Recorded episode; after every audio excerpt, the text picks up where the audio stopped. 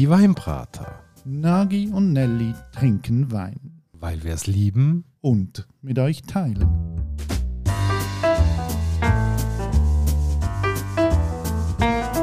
Hoi Nagi. Gianelli und hallo liebe Hörerinnen und Hörer zu einer weiteren Folge von Die Weinbrater. Heute geht's in die Schweiz, am Genfersee. Wir haben den Schweizer Weisse auf dem Tisch. Genau, wir gehen ins kleine Dörfli Feschi.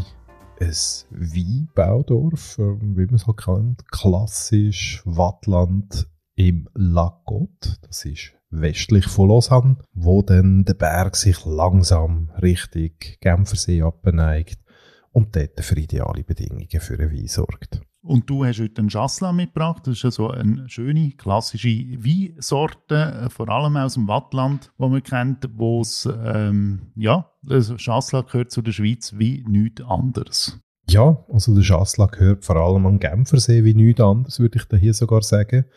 Ähm, man kennt vor allem Desalé, Galame als die grossen Grand Crus, die auch wirklich so klassifiziert worden sind. Ähm, Zisterzienser, die dort ja dann in den früheren Zeiten sogar Terrassen angelegt haben, um den Schassler dort zur vollen Reife zu bringen, weil der See anscheinend so superb, wie der Franzose jetzt würde sagen, oder eben der Welsche in seiner Sprache, dazu beiträgt, dass die Traube toll kann ausreifen und das beste Potenzial abrufen. Und Lago, eben westlich von Lausanne, hat bisher eigentlich nicht immer so einen guten Ruf gehabt. Aber ich finde, man sollte Feschi trotzdem mal genauer anschauen. Der Chasselas gibt es mit unterschiedlichen Namen. Ähm, es gibt nämlich auch im Wallis und dort heisst er ja Fondon. Dann gibt es nebst äh, Fondon noch einen weiteren Namen für Chasselas, der heisst auch Gutedel. Richtig, und der Gutedel ist dann vor allem im Markgräfler Land daheim. Das ist der sympathische Raum gerade ob Basel. Das Interessante ist ja, woher kommt die Traubensorte her? Man weiß es gar nicht so genau, aber äh, eine These ist, dass ähm, die Gutedeltraube schon vor 5000 Jahren in Ägypten angebaut worden ist und äh, so sagen zumindest irgendwelche Gerüchte. Es gibt noch eine Oase in Ägypten, 70 Kilometer südwestlich von Kairo, wo irgendjemand glaubt, er hätte auch dort Chasselas-Trauben mal entdeckt. So unvorstellbar, dass es scheinen mag, weil heute, ich glaube, Weinbau in Ägypten ist verbunden mit einem sehr hohen Wassereinsatz bei diesen klimatischen Verhältnissen. Aber wenn wir das jetzt mal so glauben. Genau, zumindest ähm, wenn wir jetzt zurückgehen, wo kommt die These, dass Chasselas aus Ägypten könnte kommen, das geht auf einen Ampelograph zurück, auf den Adrian Bergouet. Was machen Ampelographen? Das sind Rebkundler, die tun sich vor allem auch mit der genetischen Linie und mit der, ich sage jetzt mal einige Mutationen beschäftigen, welche Traube ist mit welcher verwandt und ähm, wie tun sich die Pflanzen weiterentwickeln, so dann eigentlich ganze Stammbäume entwickeln. Also, und der Adrien Berger, der hat eben geglaubt, dass er dort die Traube 1932 entdeckt hat in Ägypten. Und das ist eine These, die später ähm, auch von anderen Experten verteidigt worden ist. Auf jeden Fall, wie kommt denn die Traube auf Europa über? Das ist eigentlich wieder ein schöner Klassiker, nämlich wie so vieles dann ein bisschen äh, daher gebracht worden ist von den Römern. Wieder mal die guten alten Römer. Aber eigentlich würde ich jetzt gerne wieder in die Gegenwart springen, weil schlussendlich finde ich meine persönliche Meinung, Schassla, am besten kommt es in der Schweiz, am besten kommt es am Genfersee. Da kommt es wirklich so zum Ausdruck, wie man es kennt, wie man es klassisch gern hat. Und das ist auch der Grund, wieso ich dir heute die Flaschen angestellt habe. Genau, ich schaue die jetzt gerade mal an. Ist eines der schöneren Etikettendesign, die ich schon gesehen habe bei uns, bei den Weinbrater. Das ist eine sehr schmale Etikette, die geht so vertikal von oben nach unten, also ist nicht so die klassische quere Etikette. Ähm, steht drauf La Colombe Pré der Winzer heißt Paco Domaine La Colombe und dann hat es ein schönes grafisches Symbol. Wenn man das zuerst so anschaut, hat man das Gefühl, das sind einfach so mehrere Kreise.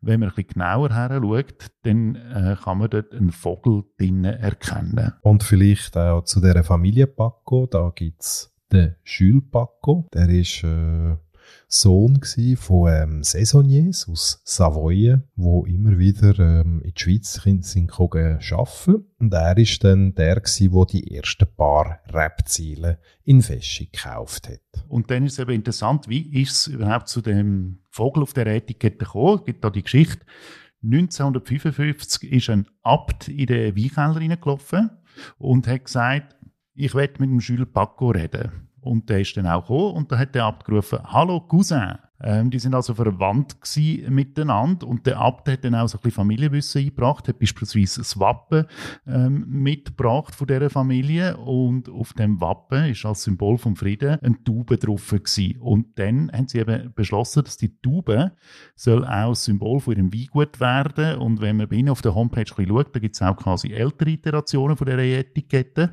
wo es noch sehr klar die Taubenform erkennbar ist.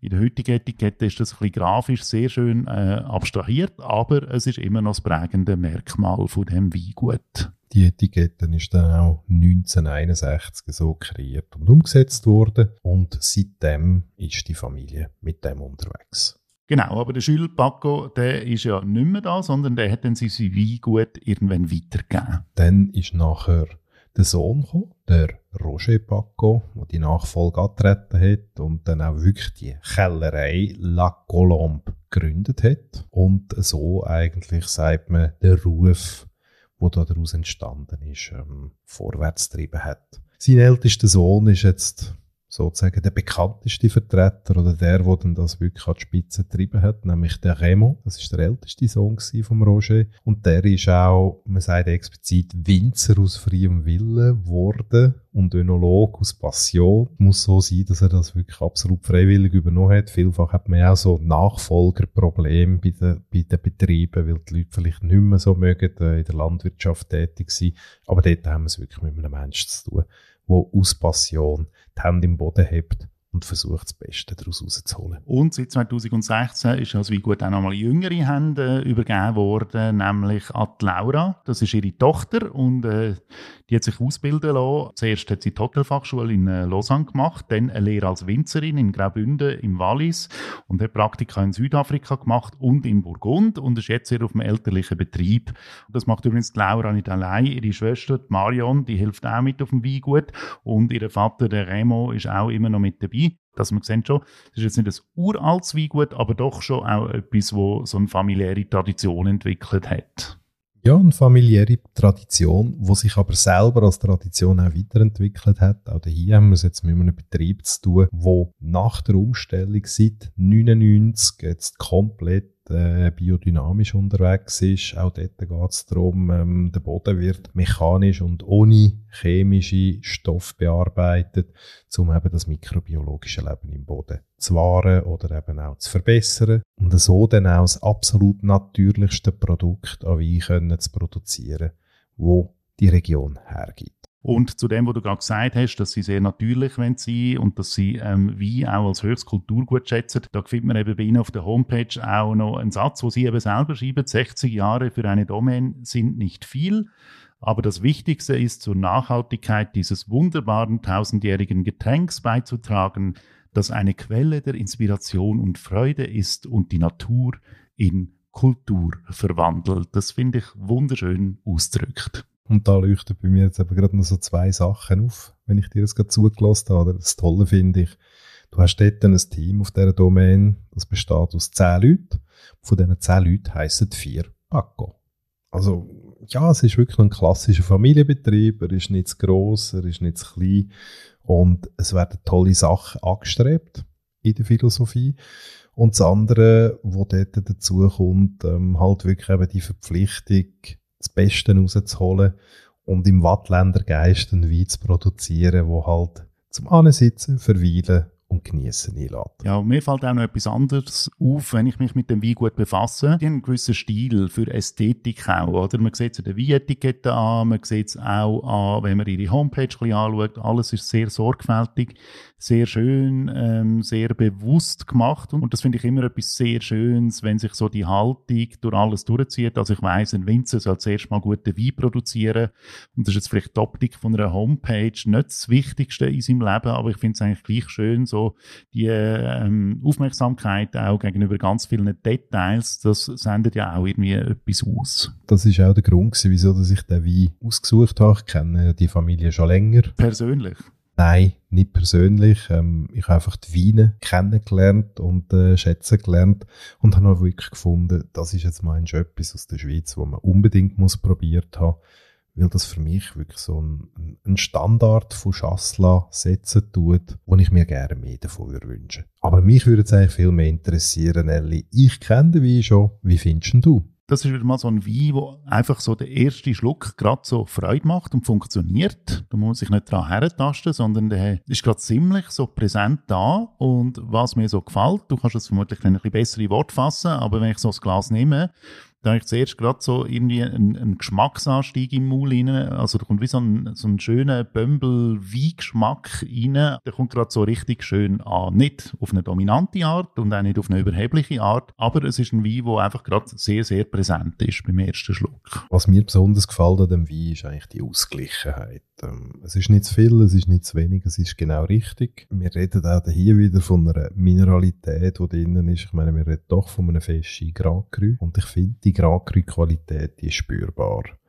Die ist spürbar in einer Eleganz, in einer Leichtigkeit, die da mitkommt, ohne dass irgendeine Übertreibung dabei ist. Es ist vielleicht auch ähm, im ersten Moment geschmacklich da, es ist aber auch irgendwo so ein bisschen verhalten.